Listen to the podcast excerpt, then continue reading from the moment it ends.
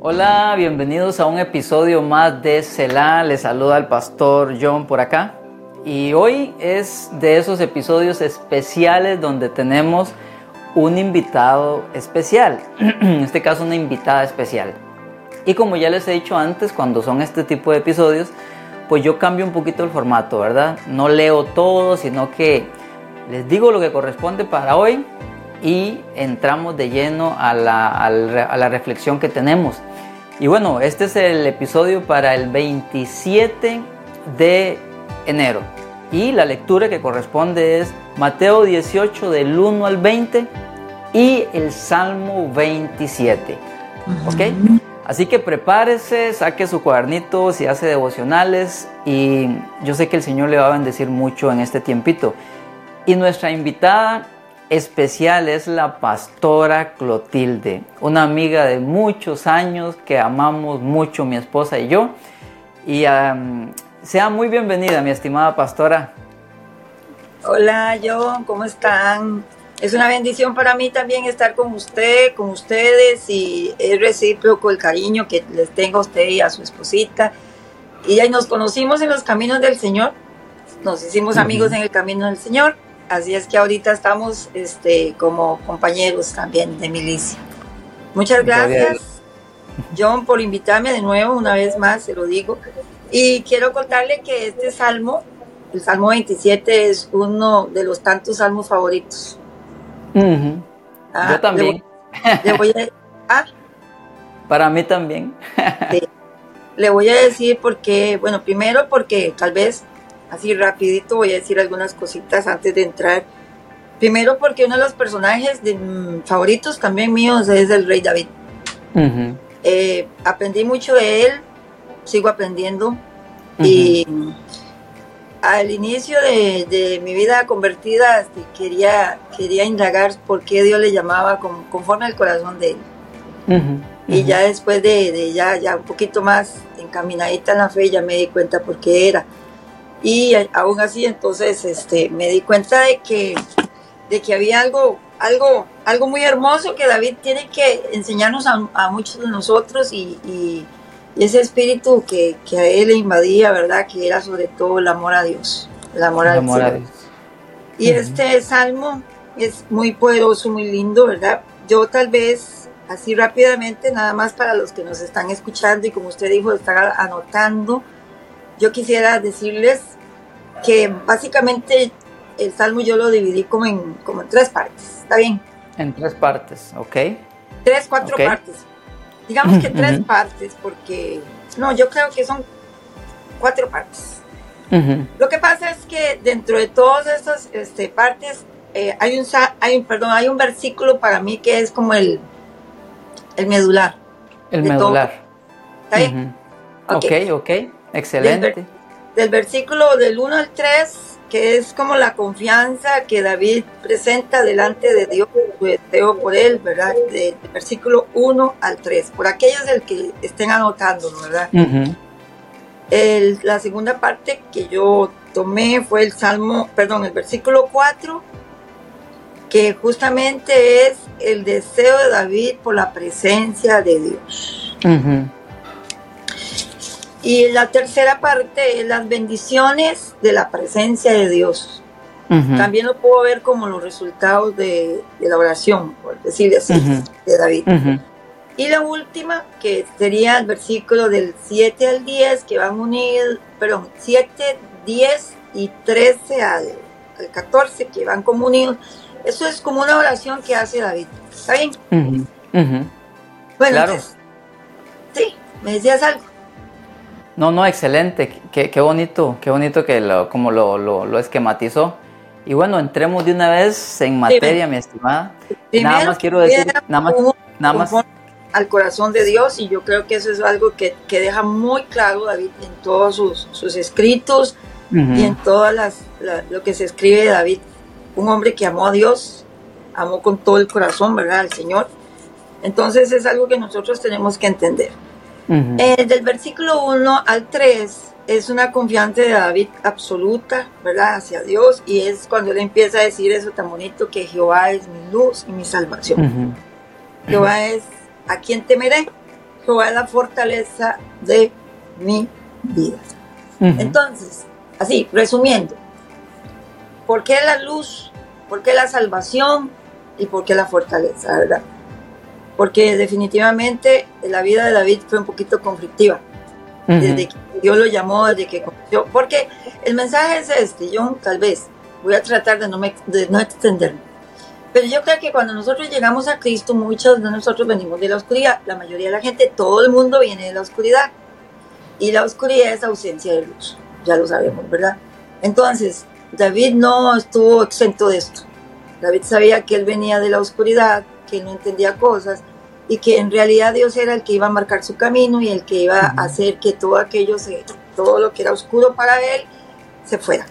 Entonces Dios es luz y ya nosotros sabemos que, que, Jesús es nuestra luz. La otra parte que Dios es su salvación. ¿Por qué? Porque él siempre vio y recurría a Dios en todo momento y Dios siempre lo sacó a David de sus batallas, de sus enemigos, de los momentos difíciles, era así. Pero obviamente lo, lo, más bonito de David es que David era, era rey, profeta, entonces ya sabemos que él se estaba refiriendo tanto a esa salvación terrenal, ¿verdad?, de sus enemigos, como esa salvación de vida eterna. Y la otra que es la fortaleza. Esa fortaleza, esa fuerza, ese cuidado de Dios hacia él. Entonces, eso, eh, eso es para mí, digamos, yo creo que eso es para nosotros lo mismo. Dios, Jesús significa eso para mí y para usted. Qué bonito ahí, qué bonito ahí para hacer una pausa. Vean, y los que van ahí escuchando y anotando, tres cosas que Dios tiene que hacer para nosotros, el Señor. Luz, porque nos saca de la oscuridad, como dice la pastora Clotilde. Salvación, porque en el caso de nosotros nos concede el regalo de la vida eterna, ¿verdad? Y también como dice ella, también nos salva de cosas aquí, circunstancias difíciles. Y tres, fortaleza. Yo creo que esos tres eh, son columnas medulares para todo cristiano, ¿verdad? Del Señor. Precioso, precioso. Adelante. Y, y, lo más hermoso es que, bueno, ya desarrollando cada, cada versículo que cada quien lo va a estar leyendo, David en esos versículos se está centrando que contra mí se juntaron mis enemigos, me rodearon y todo ese asunto que es algo, John, que nosotros vivimos casi a diario. Sí, Eso cierto. hay que entender que nosotros vivimos. Y es que por eso es que a mí me gusta David, porque es que David era como así, como, me está pasando esto, me está pasando el otro, Dios, ven, sálvame, ayúdame. Y después ve historias y después otra vez, ¿verdad? Todos los propósitos. Solo para decirle algo, siempre vamos a tener quien nos persigue. Siempre vamos a tener momentos de oscuridad. Y siempre vamos a dar la valentía que Dios nos tiene que dar, que es la fortaleza, pero que viene del Señor. ¿okay? No es una valentía propia, no es una fortaleza propia, esa valentía viene del Señor. Ahora, me brinco el versículo 4, que para mí es el versículo, para mí en lo personal, ¿verdad? El versículo mm, medular, que dice, una cosa he demandado a Jehová, esta buscaré, que esté yo en la casa de Jehová todos los días de mi vida, para contemplar la hermosura de Jehová y para inquirir su santo templo. Bueno, número uno, la posición de David a la de nosotros era muy diferente en cuanto a buscar a Dios, ¿verdad? Él tenía que ir a un templo físico, él no era lo mismo, él era rey, no era sacerdote, no podía entrar, bueno, digamos la posición, aunque en algún momento Dios se la, se la dio, ¿verdad? Etcétera. Sí. Pero la diferencia es esta, vea yo. David tenía que, por decirlo así, como que luchar para estar en, el templo, para ir ahí al templo, estar en la presencia de Dios. Nosotros, en Primera de Pedro 2.9 dice que nosotros somos reyes, sacerdotes, nación santa, y que nosotros podemos ir a esa presencia de Dios siempre. Pero para mí es el versículo medular porque dice, una cosa quiero, una cosa demando, estar en la presencia de Dios. Eso es lo que yo necesito. Ese es, mi, ese es mi deseo en mi corazón. Pero cuando él dice, yo buscaré, es que eso es lo que a mí me toca hablar. Yo buscaré. Hay un esfuerzo humano por buscar a Dios. Hay un esfuerzo humano que es, este, te amo tanto, Señor, y ahí voy, ¿verdad? Te amo tanto, Señor, que yo necesito más de ti. y porque a veces, a, veces venimos y solamente le pedimos, Señor, yo quiero, Señor, más de ti aquí, pero no hacemos nada, ¿verdad? Y va, tienen que ir de la mano las dos cosas. ahí voy, ahí voy, exactamente. Porque cuando él, él busca a Dios, en realidad, él busca, por eso le dije que es el, para mí es el versículo medular y que yo quisiera que la gente pudiera entender esto, John. Nosotros está bien pedir porque David empieza pidiendo, obviamente, que lo proteja, que sea su fortaleza. Pero si usted ve, David siempre eh, alaba las virtudes de Dios, siempre. ¿Quién? Y eso, ¿sabe quién lo hace? El que entra en la presencia de Dios, Así el que es. conoce a Dios. Siempre, lo Señor, conoce. otra vez te necesito. Otra vez, Señor, te necesito. Necesito, sí, pero antes de necesito es que tú eres mi fortaleza. tú eres mi, mi refugio.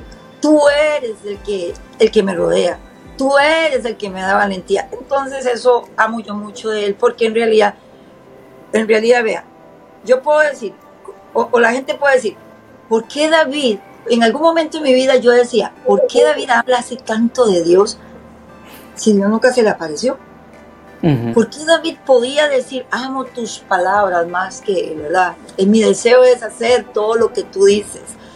Y, y es que él inquiría, John, porque él, conforme se acercaba a Dios, es que se activa el mundo espiritual, Ajá. se activa la fe. Hay una presencia de Dios que se manifiesta en el tiempo de oración y en el tiempo, John, de buscarlo a él. Así Entonces, cada vez, porque si usted se pone a ver, él dice, una cosa de, voy a demandar, una cosa quiero, Señor, que está siempre contigo, que está siempre a tu lado. Esa voy a inquirir. Y ese inquirir es indagar, estudiar, examinar. Lleva trabajo. Sí, no es, no es una oracioncita así de cinco Ajá. minutos que nada más, Señor, este, Padre Celestial, protégeme, oh, ya oré y confío en ti. A veces las, no es así Sí, sí, sí. sí. digamos, la confianza de Dios que uno tenga en el Señor, John, viene de una amistad, de una experiencia con Él. Y ahí quiero hacer un, un paréntesis, porque mu- muchas veces la gente piensa de que esto es para pastores, que tienen que estar buscando, que tienen que estar indagando, estudiando, pero no es así, esto es para todo cristiano, tiene la, la, eh, todo cristiano tiene el deber de indagar, de inquirir, como usted dice, y de conocer a Dios, ¿verdad? Vea, John, David quería llenar su mente de Dios. David quería llenar su corazón de Dios. Y hay un, eh, eh, más allá dice, porque yo quiero ver la bondad de Dios en la tierra de los vivientes. Y yo creo, yo creo que cuando uno comienza a conocer al Señor y ver la bondad de Él y ver las manifestaciones de Él, porque recuerde que en San Juan dice el Señor Jesús, si ustedes me aman, guardan mis mandamientos. Si guardan mis mandamientos, mi Padre los amará y vendremos a Él y nos manifestaremos. Amén. Entonces, Así es. Eso, cuando David, David amaba, amaba la, amaba la palabra, este, amaba estar con el Señor, amaba meditar. Y usted sabe que eso, como dice usted, no es para mí, no es para usted, es para todos. Para todos. Cuando, cuando usted entra en esa meditación de la palabra, ahí es donde como que, bueno, es mi manera de, de- de verlo, ¿verdad? Es como cuando llega- llegan esas revelaciones, esos momentos de Dios, esas explicaciones a muchas Ujú. dudas que usted puede tener. Y por qué no, llega respuestas a las peticiones. Completamente. Entonces, cuando yo leo a David, yo no sé, ¿verdad? Como ya uno tiene un poquito de experiencia, un poquito, ¿verdad? Y uno puede entender eso, esa manera de él escribir, que no es solo porque era un poeta, un salmista, aunque sí, ¿verdad? Pero en este momento él no está diciendo nada extraño, ¿verdad? Como para que Ujú, uno ujú. pueda entender. Sí. Pero vea, entonces, para mí, todo este salmo que dice, Señor, mi luz, mi salvación, a quien temeré, tú eres la fortaleza de mi vida, me rodearon y yo, unos van a caer a mi, a mi diestra, los otros a mi izquierda, no voy a tener miedo, pero es que eso, vea yo, eso es el resultado de la oración que David tenía, La pasión. definitivamente. A David se le abrían los ojos espirituales, a David se le, se le abrían los sentidos espirituales. Y cuando uno, uno agudiza, como decía Pablo, ¿verdad? Que ejercitemos los sentidos espirituales, es ese tiempo de oración, ese tiempo de estar en la presencia de Dios, ese acercamiento a Él. Eso es muy hermoso. David tenía algo que también en el Salmo 55, 17 lo dice, dice, de mañana tarde, de mañana a mediodía oraré y clamaré y él oirá. Yo digo, Dios mío, este hombre es un hombre de oración. Pero si usted se ve aquí, él dice, es que mi corazón no teme. ¿Por qué no teme el corazón? Porque él viene de la presencia de Dios. Así es. porque, yo no le voy a, porque yo no le voy a tener miedo a ese ejército. Pero aparte de que él veía, eh, eh, yo, aparte de que él veía que lo que él oraba, el Señor lo exaltaba en público. Que eso dice, usted, dijo, usted dijo algo muy clave ahí, que es, David conocía a Dios, sabía quién era. David era un guerrero, y no confiaba en su fuerza para pelear, porque sabía que Jehová era Jehová de los ejércitos. Qué importante que es conocer quién es Dios, para que entonces en momentos difíciles o en cualquier momento yo pueda saber acudir a Él, ¿verdad? Vean, del versículo 5 al 6 yo lo puse así como los resultados de la oración, ¿verdad? En primer lugar, David sabía que en Dios había protección y que en Dios había bendición especialmente para los que buscan a Dios. Digamos, él sabía que tenía que estar en la presencia de Dios.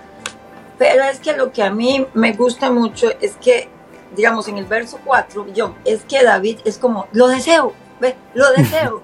él sabía que había una, una bendición y una protección de Dios. Y él sabía que Dios había dado eh, bendición a él y, ¿qué? Victoria. Ok. Pero es que lo que a mí me, y yo quiero y yo, y yo amo y yo lo quiero para mi vida y yo sé que la gente que está escuchando quizás también es llegar al punto, John, de vivir necesitado por Dios, su presencia. Amén. Y es esa quietud y ese descanso que le puede dar a uno. Y como dice ¿verdad? En, Mateo, eh, entra a tu cuarto, tu padre que está en el secreto, te va a recompensar en público. Es exactamente eso. Entonces, es la confianza de David que dice, vea, e, en ese dice, porque tú vas, eh, bueno, tú me ocultarás. En los momentos difíciles, si hay alguien que está pasando alguna necesidad, digamos, si hay alguien que está siendo asaltado por miedos, por terrores, eh, porque lo están acusando, porque le están levantando falso testimonio, porque simplemente levantaron chisme y usted no puede defenderse y uno no puede defenderse. Yo, yo he, yo he experimentado así como en, en, en oculto decirle, Señor, aquí estoy, tú me estás guardando. Entonces, él, lo, oculta en lo reservado, dice de su morada, ¿verdad? es muy, muy, muy hermoso eso, ¿verdad? También otra cosa que está en el 6, porque en realidad yo, yo trato de ser rápida, pero es que no puedo bajar como ningún versículo, ¿verdad? Sí, sí, claro, claro. Que él dice, vea, John dice, tú levantas mi cabeza sobre mis enemigos. Vea, hay dos cosas por las que uno baja la cabeza. Una, el miedo. Dos, la vergüenza. Entonces, él, él tenía la esperanza de que Dios iba a levantar su cabeza en cualquier momento. Que Dios iba a quitar esa vergüenza o lo que él podía tener. En otras palabras, que Dios va a aliviar nuestro corazón de la desesperanza. Eso, eso es demasiadamente hermoso. Y lo último que a partir, para, para mí, ¿verdad? A partir del versículo 7 al 14, él comienza a hacer una oración en este salmo.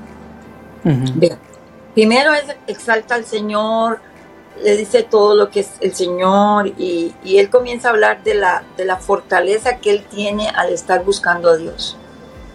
Pero en el, después del versículo 7 pasa algo. Él comienza a hacer una oración.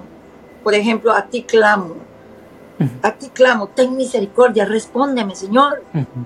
Yo te estoy buscando, Dios. Parecieras que no me estás escuchando. ¿Qué me deja a mí este salmo de enseñanza? Yo, que a veces así somos nosotros, yo. Por ejemplo, a veces usted está que, que dice que Dios es el digno, admirable, poderoso, todopoderoso, el excelso el Celso, etcétera.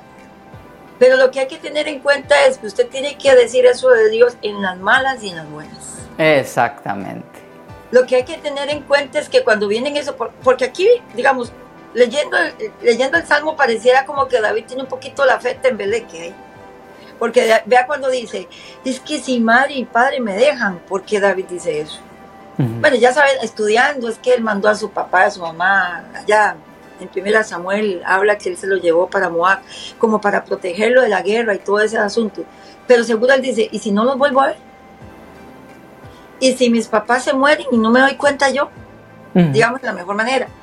Entonces, todo esto aquí yo digo, Dios mío, es que él comienza con una situación de debilitamiento, no digo, tal vez usted lo percibe diferente, pero como un poquito de, debilitamiento porque a veces uno empieza, Señor, pero háblame, Señor, pero, Señor, pero dígame, por favor, sí, tú me has ayudado, pero, pero yo necesito que en este momento me guíe, porque recuerde que David tenía, y no es para nadie, digamos, un secreto, que David tenía demasiados enemigos.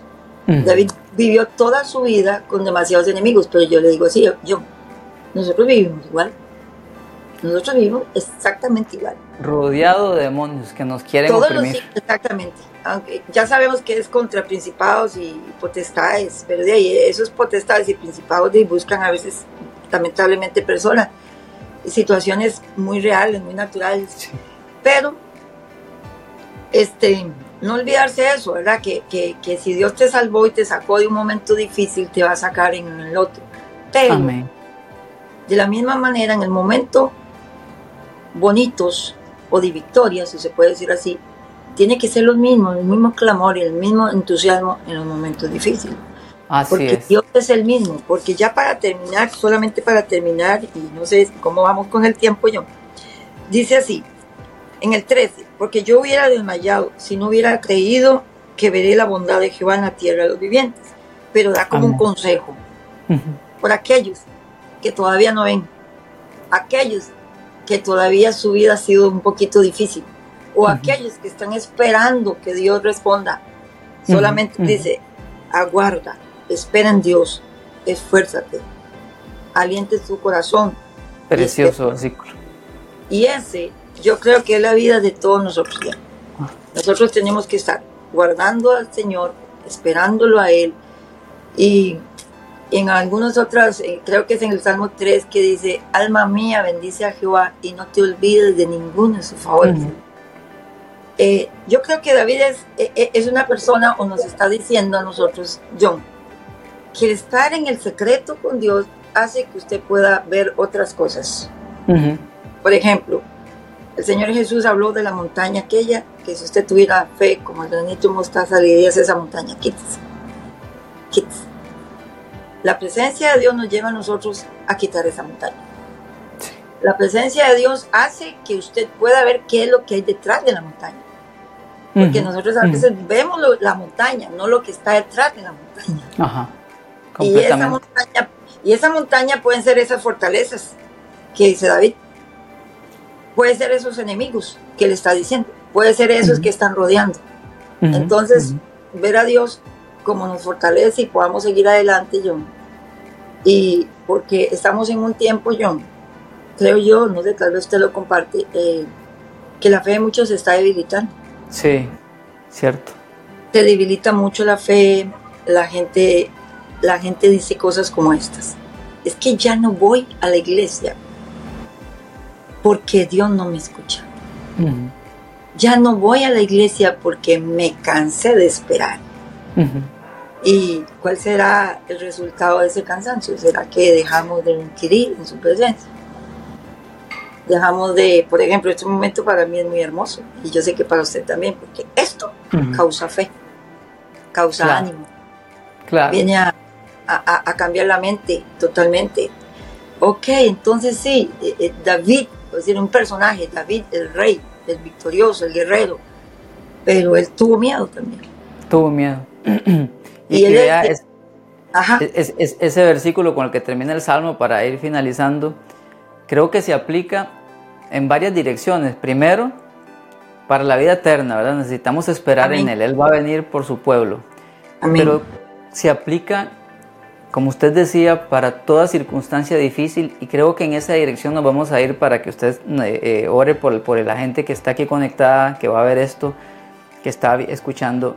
Y es que Usted lo dijo, hay gente que está pasando una circunstancia de enfermedad, de prueba, escasez económica, opresión, no sé, perdió un ser querido y pareciera que Dios no está ahí, como usted ya lo dijo.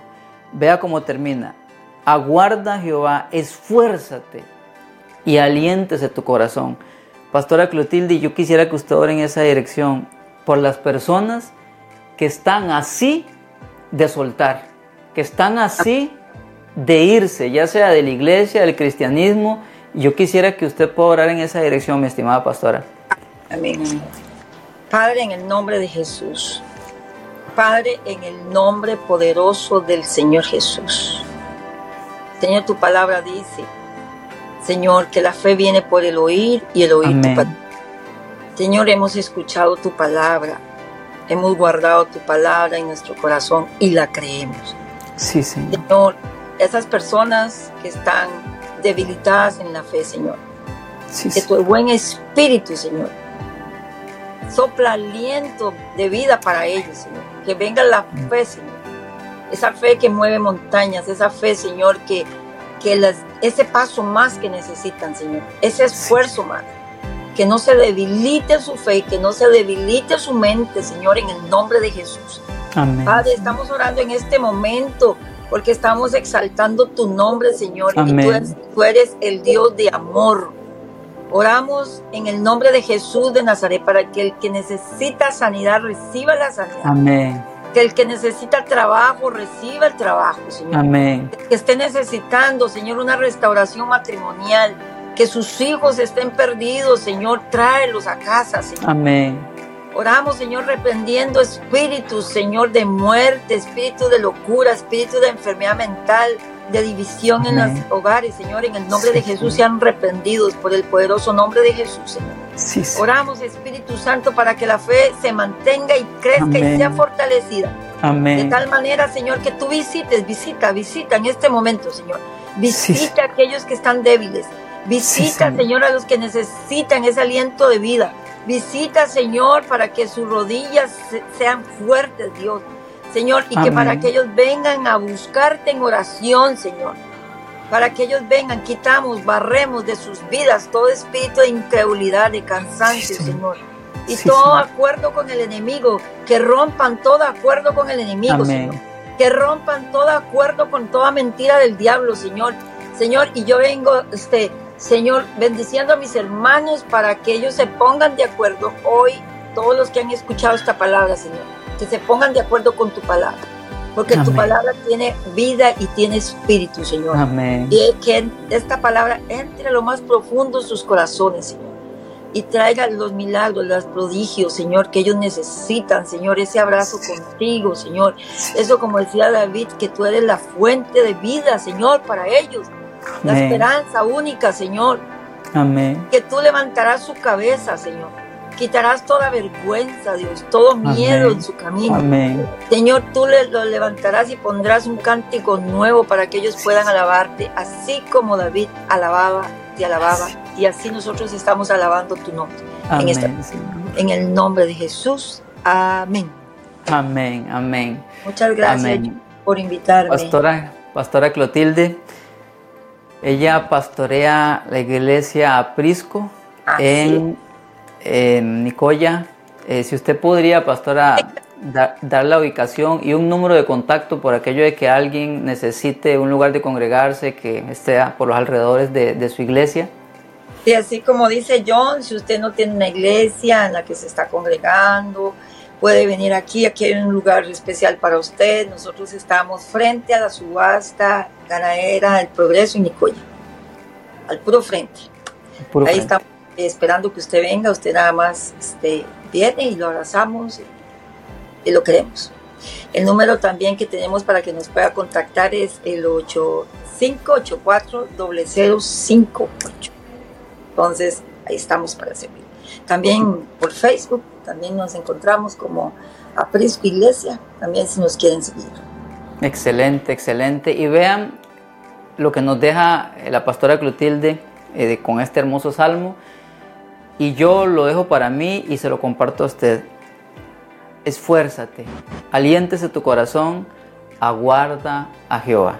¿Sí? Que esas palabras te fortalezcan hoy en el nombre de Jesús, Mi estimada pastora, muchísimas gracias, por responder a esta invitación. Ha bendecido mucho a toda esta audiencia. A mí también ha sido un tiempo muy hermoso. Sí. Y eh, ¿alguna última palabrita de despedida que quiera decirle a la audiencia? Está bien, Doncito, a usted. Muchas gracias, amigo, compañerito, hermanito. Te amo mucho. Y a su esposita. Que Dios me los bendiga a todos. Y saludos a todos. Nos escuchamos y vemos en nuestro próximo episodio de Cela. Chao.